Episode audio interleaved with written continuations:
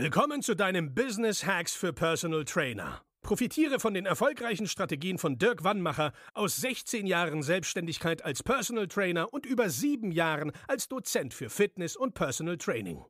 Er hat sich seine Existenz in drei Städten von Null aufgebaut und weiß genau, wie es geht. Wir sprechen intensiv über alle Themen, die dein Business nach vorne bringen, zum Beispiel Kundengewinnung, Marketing und Verkauf, so dass auch du Stundensätze von 150 Euro netto oder mehr verdienst.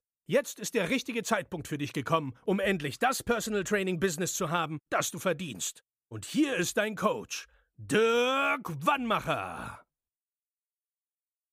Herzlich willkommen zu deinem Podcast Business Hacks für Personal Trainer. Mein Name ist Dirk Wannmacher und heute geht es um dein Lieblingsthema.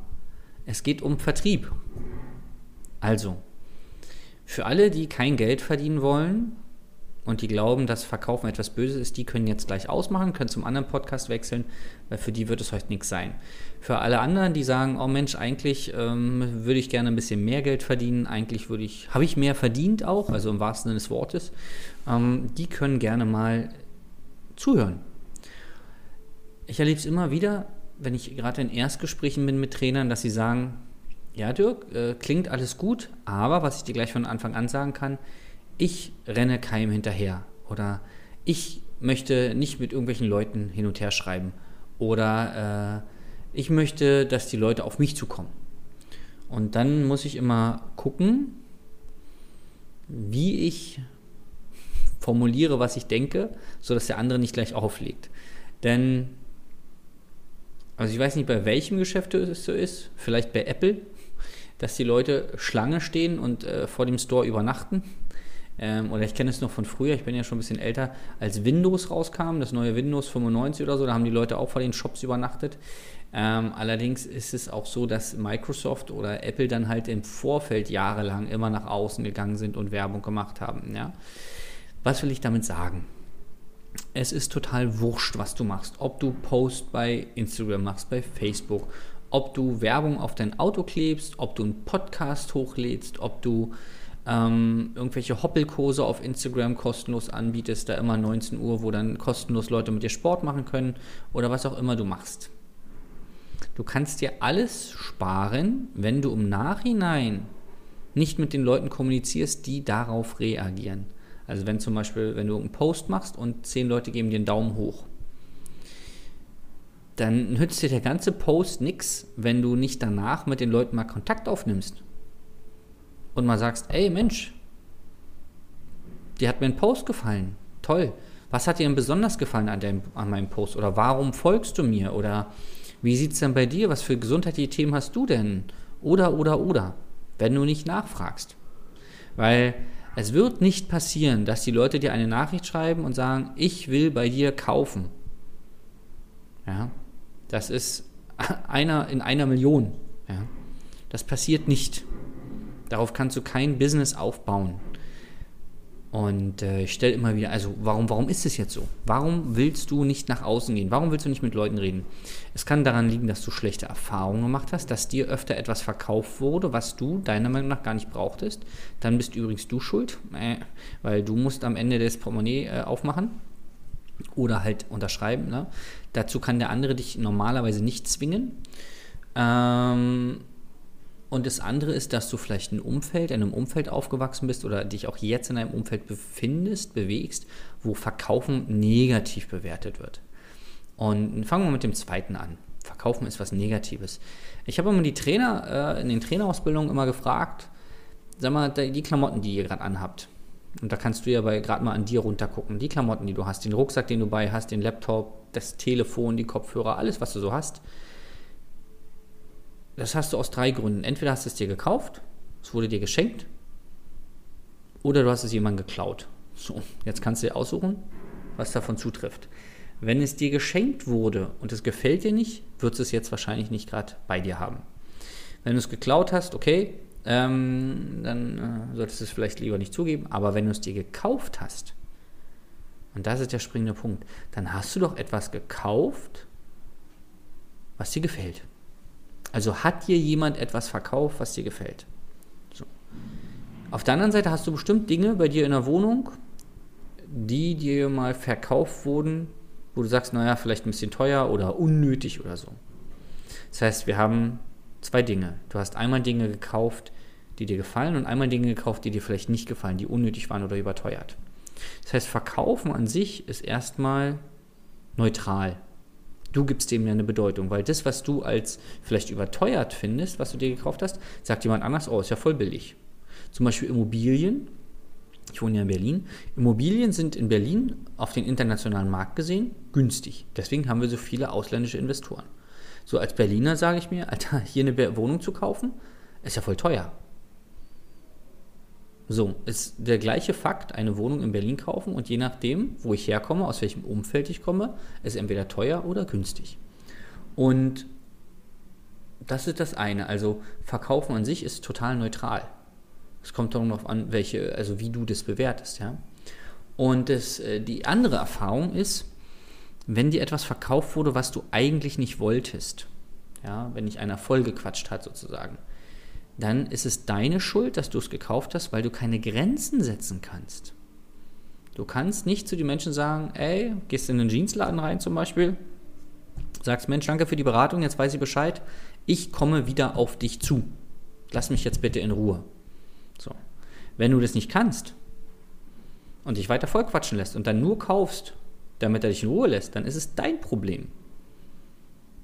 Es ist und bleibt dein Problem. Du musst endlich mal anfangen, Verantwortung für dein Leben zu übernehmen. Dir kann eigentlich in, in unserer Welt hier in Deutschland keiner was mit Gewalt verkaufen. Dir wird ja selten einer wahrscheinlich eine Knarre am Kopf halten und sagen, kauf das jetzt, sonst erschieße ich das. Das wird nicht passieren. Also wenn du etwas kaufst, dann bist du selber schuld. Ja? Und dieses Thema Grenzen ziehen ist nicht zu vernachlässigen, denn jetzt kannst du zum Beispiel keine Grenze ziehen und hast das Gefühl, andere verkaufen dir etwas, was du nicht brauchst. So, das ist dann der Grund, warum du anderen Menschen ungern deine Dienstleistung anbietest, weil du dann denkst, dass die das Gleiche über dich denken, weil die auch keine Grenzen ziehen können. Vermutest du, weißt du ja gar nicht, weil du bietest es ja nicht an, weil du den Leuten ja nicht auf den Sack gehen willst. So, und da ist jetzt auch schon das Problem. Du projizierst deine eigenen Erfahrungen auf den Kunden. Und wie wir vorhin schon gelernt haben, mit den Immobilien, wenn ich jetzt einer fragt, zum Beispiel aus Amerika oder aus London, besser ist London, London, Hongkong, so teure Städte im Vergleich zu uns. So, da ruft dich einer aus London an und sagt, ey Mensch, ich würde gerne mal eine Wohnung in Berlin kaufen, wie ist es denn so? Und du sagst, oh, ist voll teuer, brauchst gar nicht herkommen. So, und wenn er gut ist, googelt er mal und ruft dich zurück und sagt, sag mal, ist voll günstig. Was erzählst du mir denn da? Das heißt, du projizierst deine eigene Erfahrung da rein oder deine Wahrnehmung, sagen wir mal so. Und das ist das Schlimmste, was du machen kannst. Also hinterfrag mal, was du über Vertrieb, über Verkaufen denkst. Wenn du möchtest, guckst du noch her, äh, guckst du noch, wo das herkommt, ja. Ob wirklich, ob dir immer etwas, also alles, was du besitzt, wurde dir, wie gesagt, irgendwie verkauft oder sowas oder geschenkt oder was dir klaut. Und überprüf mal, gibt es da nicht auch Dinge, die dir gefallen, die du gekauft hast? Wo du sogar drauf gespart hast vielleicht. Und dann mach dir bewusst, dass der einzige Grund, warum du deine hervorragende Dienstleistung nicht an den Mann oder die Frau bekommst, du bist. Du bist schuld, wenn sie nicht kaufen. Weil du mit bestimmten Erwartungen in diese Gespräche reingehst, mit bestimmten Vorannahmen. Oh ja, wenn ich jetzt den Preis sage, dann denkt er bestimmt, das ist voll teuer und denkt was Schlechtes über mich. So ein Humbug. Ja? Und wenn du dann Kunden zum Beispiel, ich hatte viele internationale Kunden, wenn die dann sagen, ja, ich habe ein paar Jahre in London gelebt, auch hier die Preise bei euch in Berlin sind ja vollkommen human. Hier zahle ich gerne die 120 Euro. So, ich dachte immer 120 Euro, also am Anfang, oh, ist ja voll teuer, wer soll denn das bezahlen? Dann hatte ich internationale Kunden, haben die gesagt, ja gut, mache ich. In London habe ich ähnliches bezahlt, bei manchen Trainern sogar mehr. Das ist für die normal, nur für dich ist es vielleicht ungewöhnlich. Und deswegen, du weißt ja, ich bin da gerne, ich denke gern schwarz-weiß und ich übernehme gerne selbst die Verantwortung für mein Tun und Handeln und sage nicht, es liegt an der Umwelt, es liegt an Corona. Das ist auch so ein Ding. Ja, jetzt kann man ja kein PT starten, weil jetzt ist ja Corona. Weißt du, was ist das denn für eine bekloppte Aussage? Corona. Funktioniert dein Internet nicht oder was? Du kannst doch auch wunderbar PT über Online zum Beispiel machen.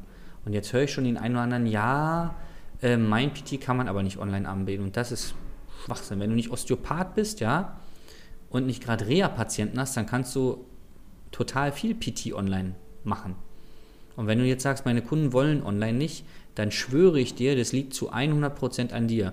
Denn wenn du den Mehrwert nicht kommunizieren kannst, den du lieferst, dann kann der Kunde es halt auch nicht kaufen. Aber wenn du felsenfest davon überzeugt bist, dass du mit dem Kunden seine Ziele erreichst, ob du jetzt neben ihm stehst oder ob du das über Video machst, dann ähm, kann es halt noch nicht kaufen. Und ja, Tiefkniebeuge mit 120 auf den Schultern sollte man vielleicht nicht online machen. Aber dass ein Kunde sich zu Hause einen Petsyball hinlegt und eine Matte und ein paar Terrabettner und vielleicht sogar eine Kettlebell, wo er entspannte Übungen machen kann, das sollte jeder PT anleiten können.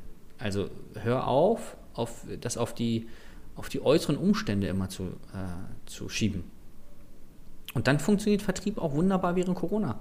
Wir haben Trainer, die verdienen jetzt mehr Geld als vorher, weil sie halt gelernt haben, ihre Dienstleistung dementsprechend zu kommunizieren.